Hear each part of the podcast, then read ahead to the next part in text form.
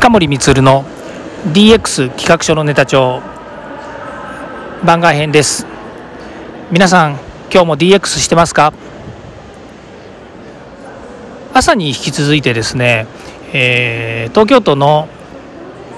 新しい生活様式なるほど博こちらの方でですね1日ブースの方で皆さんにですねデジタルトランスフォーメーションや IoTAI といった学習キットの内容ですねこれをご紹介してきたわけですけれども、えー、参加者の方たちはですねもういろんな形が来てます。例えば主婦の方ですとかそれから娘さんを持つちょっと高齢の方ですとかですねそれから東京都の方ですとか社会人の方それから広告会社の方とかもいらっしゃいましたが私どものブースに来てでマイコンキットですねこれでどうやって学習するんですかとかそれからノードレッドというですね簡単な視覚的に分かりやすいアプリケーションを使ってですねで、えー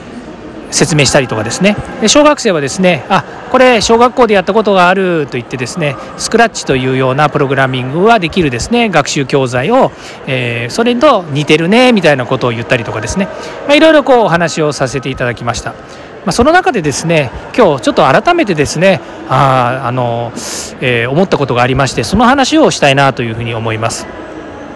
実は先ほどちょっとお名前出しましたけれども、えーと、ちょっと年配の方で、まあ、娘さんがですね病院に通っていてで病院も今 IT 化をどんどん進めているらしくてその娘さんの病院もですね今どんどん IT 化してるんですよというふうに言ってました。で、えー、その方よくキーワード分かっていて最近 IoT とか AI とかってよく言葉を聞くんだけどあんまりちょっとわからないっていうふうに言ってました。で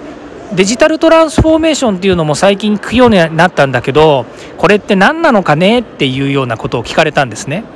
で改めて思ったんですけど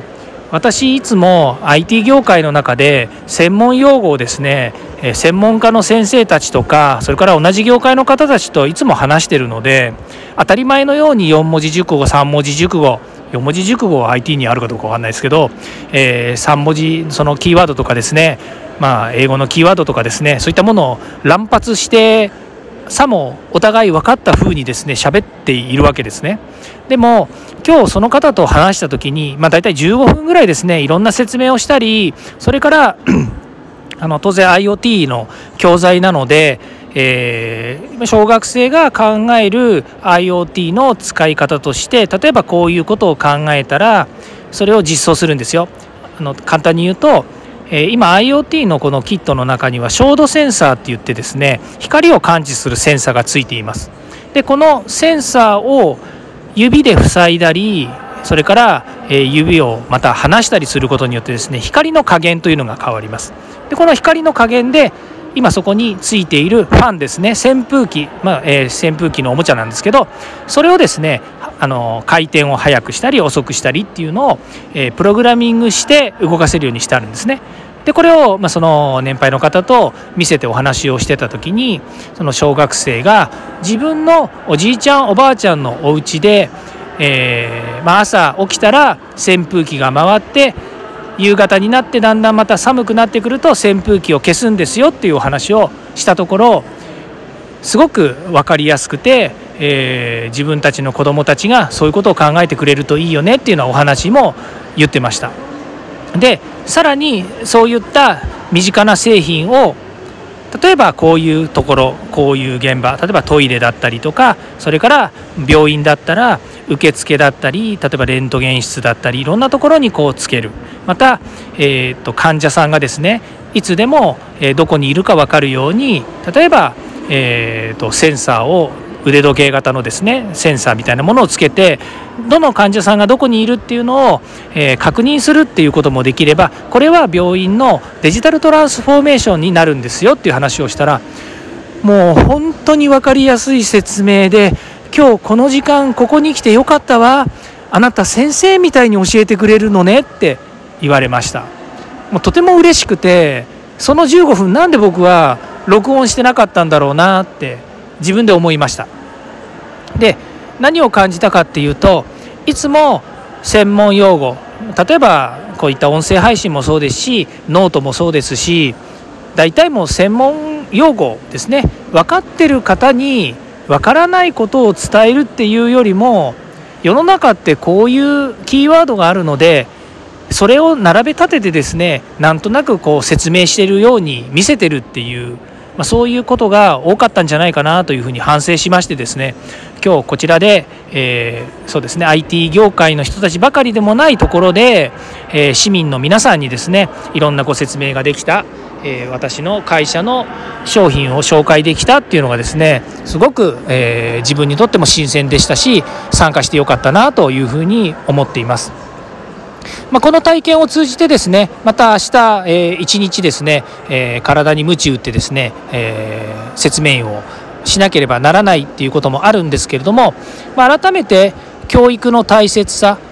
えー、このブースにですね東京都の方がいらっしゃってですねこういうマイコンのボードやキットを使うことによって、まあ、いろんな教育や体験ができるっていうことを、えー、感じていただいてですね、えー、もう本当にいろんな方が来てくれたんですけどもあの、まあ、あるえー、来てくれた方がですねまた違う方を連れてきてですねちょっと説明してあげてとかいうことであの説明をしたんですねでも、えー、名刺交換したりとかっていうこともしなかったので本当にどういう立場の方が来ていただいたかはわからないんですけども皆さんネクタイしてた方なので多分、えー、企業の方かもしくは東京都の関係者の方じゃないのかなというふうに思っています。まあ、これを通じてですねまた、えーこれを学びたいというような人たちにリーチできるとすごくいいなというふうに思いますし、えー、まあ、いつも言っていることですけどもこの DX デジタルトランスフォーメーションを通じてですね、え社会がより良い、え生活に適したですねいろんなテクノロジーの活用につながるといいなというふうに思っています。ま最後にですね今日あの、え東京都の、え宮坂副理事あごめんなさい、え副知事ですね。宮坂副知事もですね、え朝の挨拶されてましたし途中ですね私も、えー、ちょっとお話をする機会もありましたので、えー、いろいろと今後のこの西新宿スマートシティのお話とかですねそういったこともお聞きすることができました。また今回この出展にあたってはですね、えー、超教育協会というところからですね、えー、イベントがあるのでぜひ興味のある方はご参加どうですかというお声掛けをいただいた、まあ、そこの代表理事でもある、えー、石戸さんですね、えー、石戸さん、えー、教授なんですけれども、えー、来ていただいてまたご挨拶をさせていただきました。石戸さんプライベートだったような気もするんですが、えー、そういった、えー、貴重な方に貴重な方というんですかね、えー、普段なかなかこういうコロナのこともあってですねお会いできない方たちにも、え、お会いし挨拶しまた、え、お話できたことは非常に良い経験になりました、え、また明日一日ありますけれども、